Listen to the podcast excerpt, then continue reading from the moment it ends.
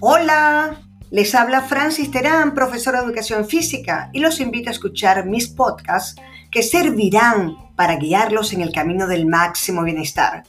Ya que esto no es moda, es salud.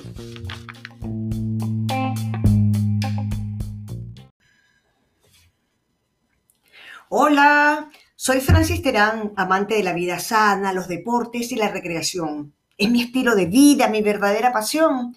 Y les quiero hablar un poquito más de mí para que me conozcan. He dedicado toda mi vida a la búsqueda y al estudio de todo lo que tiene que ver con ciencias involucradas en este tipo de temas.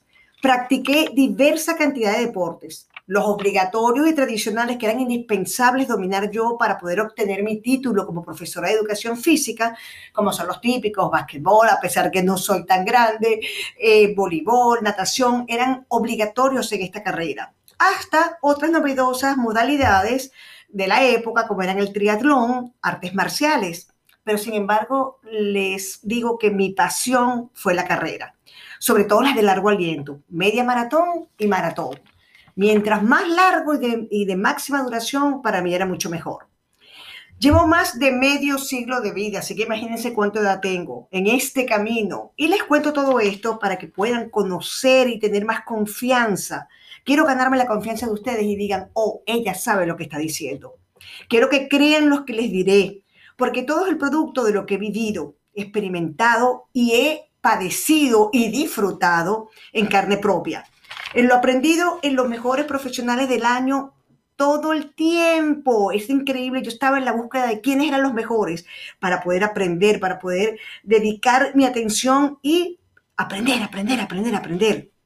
Ya a los 20 años, ya yo era profesora de educación física, egresada de la Universidad de Chile.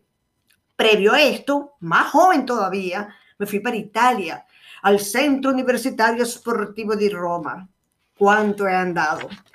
Imagínense que en mi época, yo recién graduada, no existían los centros de entrenamiento, no existían los gimnasios, nada que ver como lo que ustedes conocen actualmente.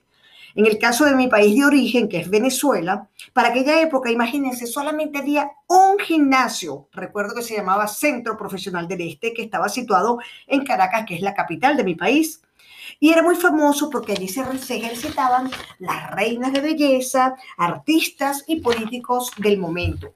Eso sí, en días diferentes. Lunes, miércoles y viernes, mujeres. Martes, jueves y sábado, hombres. Eso de que mujeres y hombres juntos en un gimnasio, mm, no se veía bien. Después de esto, al año siguiente, estamos hablando más o menos del año 86, más o menos, más o menos esos años, eh, empezaron a abrir más y empezó aquella proliferación de gimnasio. Después comencé a trabajar en colegios como docente en educación física. ¡Wow, amigos! ¡Qué difícil fue todo! Nadie quería moverse. Había mucha apatía y tampoco se contaba con recursos o implementos deportivos, sobre todo en los países de Latinoamérica. Realmente era muy, muy frustrante. No había la conciencia que existe ahorita y tampoco la moda, menos de hacer esto. Y en este punto siempre haré hincapié con ustedes. Esto no es moda, es salud.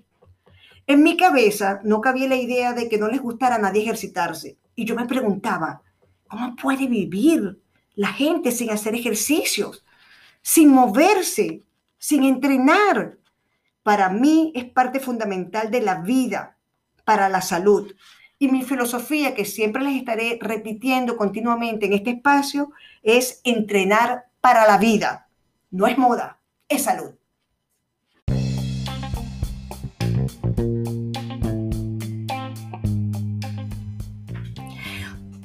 Espero que toda esta información sea útil para ustedes y esto llega gracias a Bimograph, producción, edición y posteo de podcast, grabación y edición de videos para Instagram, TV y YouTube, asesoramiento para publicación de libros de marca profesional, videos promocionales y mucho más. Ellos son los que me hacen todo mi material.